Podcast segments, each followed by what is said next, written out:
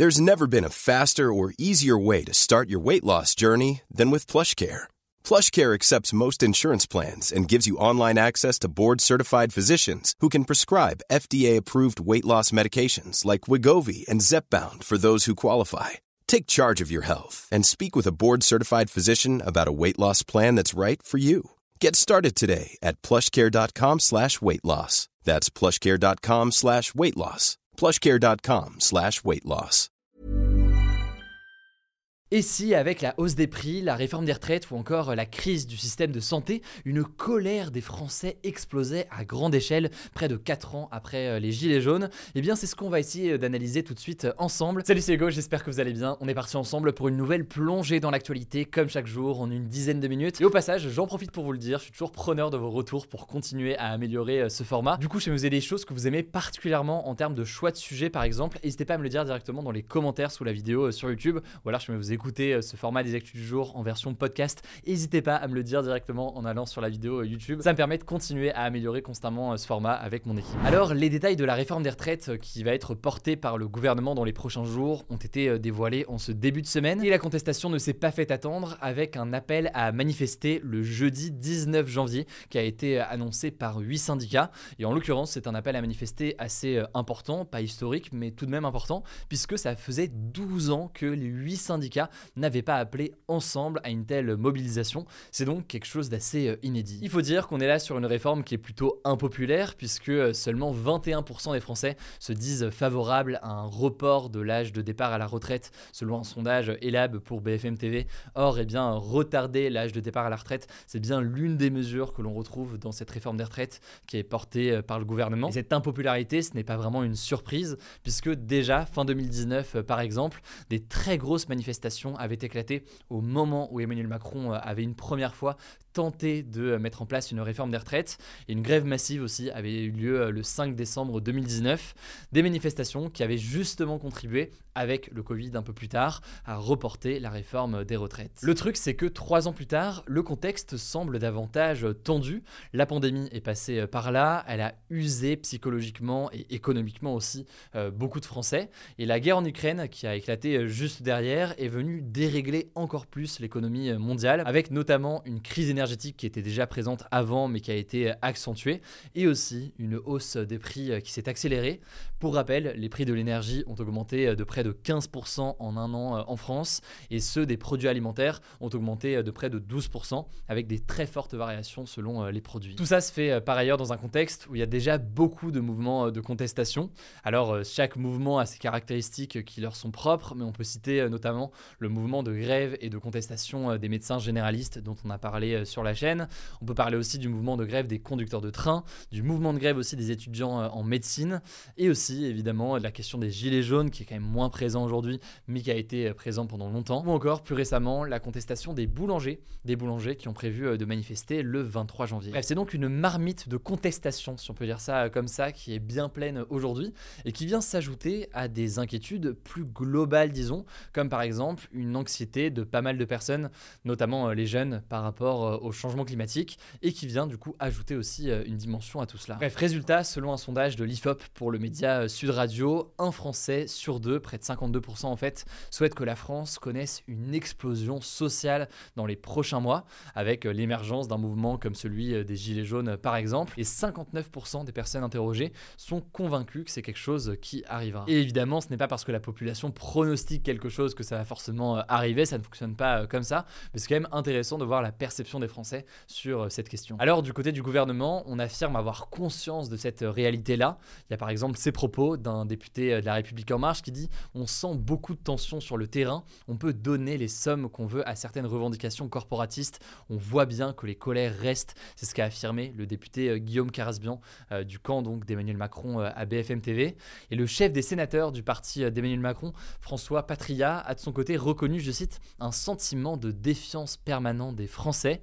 Alors ce qu'indiquent aussi plusieurs sources, c'est que l'une des choses en fait dont se méfie beaucoup le gouvernement aujourd'hui, c'est une forme en fait de contestation sociale ou de manifestation qui sortirait en fait du cadre des syndicats, un peu comme l'avait été par exemple les gilets jaunes. En fait, traditionnellement, les contestations sociales, donc quand on dit contestation sociale, ça peut vouloir dire des grèves, des manifestations importantes ou autres, elles sont en général eh bien, mises en place par des syndicats, donc la CGT, Force ouvrière ou encore la CFDT par exemple, pour ne citer que. Et dernièrement, en fait, on voit émerger en plus des mobilisations des syndicats, eh bien, des contestations qui se font en dehors de ce cadre-là et des syndicats. le dernier en date qu'on peut peut-être citer, c'est la grève des chefs de bord de la SNCF en décembre, donc il y a quelques semaines. Vous avez entendu parler des grèves au mois de décembre et lors des fêtes de fin d'année. Eh bien, cette grève a été organisée via un groupe Facebook notamment, un collectif qui s'appelle aujourd'hui le collectif ASCT. Alors pourquoi une telle crainte du gouvernement Eh bien sûrement parce que c'est quelque chose de moins prévisible et surtout en fait au-delà de la question de la prédiction dessus, en fait ça rend le dialogue peut-être plus compliqué pour le gouvernement. En effet, si on parle d'un mouvement spontané comme par exemple le mouvement des Gilets jaunes, c'est fait beaucoup en ligne, il n'y avait pas forcément de porte-parole, au contraire d'ailleurs beaucoup reniaient et ne voulaient pas qu'il y ait de représentants comme ça des Gilets jaunes, ce qui fait que eh bien, le gouvernement avait du mal à trouver un représentant des Gilets jaunes avec qui aller euh, discuter et négocier éventuellement pour tenter de trouver euh, des solutions. Alors, est-ce que la situation est forcément euh, vouée à déboucher en 2023 sur des mobilisations importantes? Évidemment, c'est dur de dire, mais vous l'avez compris, il y a pas mal de petits indicateurs qui semblent montrer que ce serait possible. Alors évidemment, tout cela est impossible à prédire, mais certains estiment qu'il y a une forme de cocktail et d'accumulation de choses en ce moment qui peut être favorable et qui peut entraîner l'émergence de pas mal de mouvements de colère et donc de mobilisation. Certains via des canaux traditionnels, disons, avec les syndicats, mais certains aussi davantage spontanés, comme euh, le mouvement euh, des Gilets jaunes, ou encore, si on vient euh, beaucoup plus en arrière, il y a quelques années, un mouvement qui avait fait pas mal parler à l'époque, qui était le mouvement Nuit debout, surtout présent à Paris, qui était une forme de contestation et de mobilisation qui avait émergé. Alors, pour Stéphane Siro, qui est un historien spécialiste des mouvements sociaux et qui était cité dans le journal Ouest France, dans un article que je vous mets en description, les aides économiques qui ont été accordées par le gouvernement ces derniers mois ont pu contribuer à calmer eh bien, certaines tensions euh, sociales au sein de la population. On peut citer par exemple la revalorisation euh, de 4% des prestations sociales et des retraites, ou encore le bouclier euh, tarifaire sur les prix de l'énergie pour éviter une explosion eh bien, du prix de l'énergie pour les habitants. Cela dit, ces mesures font débat, certains estiment qu'elles sont insuffisantes, notamment parce qu'elles ne permettent pas de pallier à l'inflation et donc à la hausse générale des prix. Et donc la réforme des retraites pourrait créer un effet d'accumulation dans cette colère chez une partie de la population. Bref, je ne suis pas là pour jouer les pronostics ou quoi que ce soit, je pense que c'est pas le rôle d'un journaliste de le faire, mais c'est intéressant donc de voir la situation dans laquelle on est aujourd'hui, ainsi que ce qui a pu se passer ces derniers mois ou alors ces dernières années. On verra donc ce qu'il en est. En tout cas, un retour donc des manifestations et des grèves est prévu le jeudi 19 janvier. Évidemment, on suivra tout ça. En attendant, je vous laisse avec Blanche pour le reste des actualités en vrai. Merci Hugo et salut tout le monde. On commence avec une première actu. Six personnes ont été blessées à l'arme blanche dans la gare du Nord à Paris ce mercredi matin, dont une assez grièvement. En fait, à 6h40, un homme a commencé à attaquer des passagers, puis un policier a tenté d'intervenir. Il a rapidement été neutralisé par les forces de l'ordre qui ont ouvert le feu sur lui, puis a été conduit aux urgences. Il est en ce moment entre la vie et la mort. Alors le ministre de l'Intérieur Gérald Darmanin s'est rendu sur place. Ce qu'on sait à ce stade, c'est qu'il s'agit d'un Libyen d'une vingtaine d'années qui était sous le coup d'une obligation de quitter le territoire français, donc une OQTF, depuis cet été. Pour l'instant, on n'en sait pas beaucoup plus sur ses motivations, mais la piste terroriste n'est pas privilégiée. On vous tiendra au courant notamment sur notre compte Instagram où on poste un résumé d'actualité tous les jours. N'hésitez pas à vous abonner. Deuxième actu, il y a du nouveau dans l'affaire Noël Legrette, le président de la Fédération française de football dont on vous parlait hier. En fait, un comité exécutif extraordinaire de la FFF a été convoqué ce mercredi et Noël Legrette est mis temporairement en retrait de la présidence de la fédération. Florence Ardouin, la directrice générale de la FFF, a également été mise en retrait de l'institution. Alors c'est Philippe Diallo, le vice-président de la fédération, qui va assurer l'intérim au moins jusqu'à fin janvier, qui sera normalement le moment où on devrait avoir les conclusions de l'audit interne lancé par le ministère des Sports sur certains dysfonctionnements au sein de la FFF. Si vous voulez en savoir plus sur l'affaire, on l'a détaillé ce mardi dans les actus du jour, je vous mets le lien de la vidéo en description. Troisième actu, rapidement, le député de la France Insoumise, Adrien Quatennens, qui a été condamné à 4 mois de prison avec sursis pour violence conjugale, a fait son retour à l'Assemblée nationale ce mercredi. Alors il n'a pas participé aux activités du groupe de la France Insoumise, qui ne pourra le réintégrer qu'en avril, mais il siège en tant que député non inscrit, donc qui n'appartient à aucun groupe parlementaire. En tout cas, son retour à l'Assemblée divise certains députés de l'opposition, mais aussi de son propre groupe, réclament sa démission. Par ailleurs, plus de 1000 membres de la France Insoumise et de la NUPES ont signé une tribune dans Le Monde en décembre pour dénoncer la décision du mouvement d'exclure Adrien Quatennens seulement temporairement. Quatrième actu, les huit dernières années, donc de 2015 à 2022, ont été les plus chaudes jamais mesurées dans le monde selon un rapport de l'Institut européen Copernicus. Si on rentre un peu plus dans les détails, ces huit années dépassent toutes d'un degré les températures de référence de l'ère pré-industrielle qui correspond à la période entre 1750 et 1850. Autre info qui ressort de ce rapport, 2022 représente la cinquième année la plus chaude.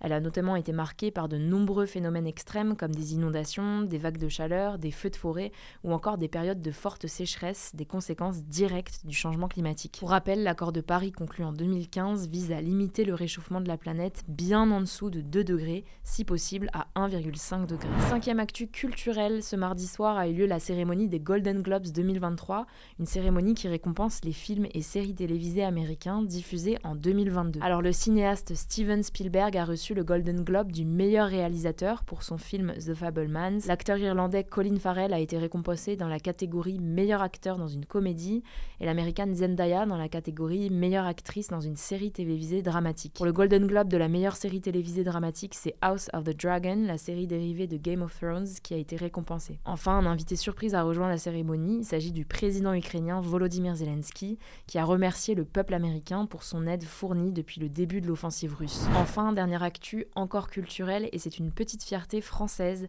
Le cinéma UGC des Halles à Paris est le cinéma le plus fréquenté au monde, selon les relevés de l'entreprise d'analyse publicitaire Comscore. C'est un cinéma qui a été créé il y a 30 ans, il compte 27 salles, et ce qui fait sa force, selon la présidente du UGC, c'est qu'il propose à la fois des blockbusters, mais aussi beaucoup de films d'art et d'essai. D'ailleurs, petite anecdote sur ce cinéma que vous pouvez ressortir à vos dîners mondains, moi je la sors tout le temps.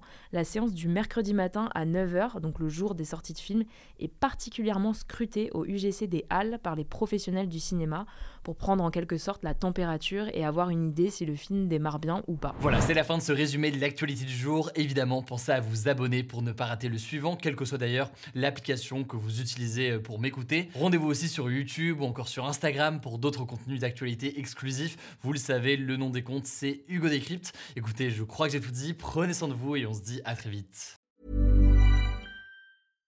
This message comes from BOF sponsor eBay. You'll know real when you get it. It'll say eBay Authenticity Guarantee. And you'll feel it. Maybe it's a head turning handbag, a watch that says it all, jewelry that makes you look like the gem, or sneakers and streetwear so fresh every step feels fly. eBay gets it. So look for the blue check mark next to that thing you love and be confident that every inch, stitch, sole, and logo is checked by experts. With eBay Authenticity Guarantee, you can trust that feeling of real is always in reach. Ensure your next purchase is the real deal. Visit eBay.com for terms.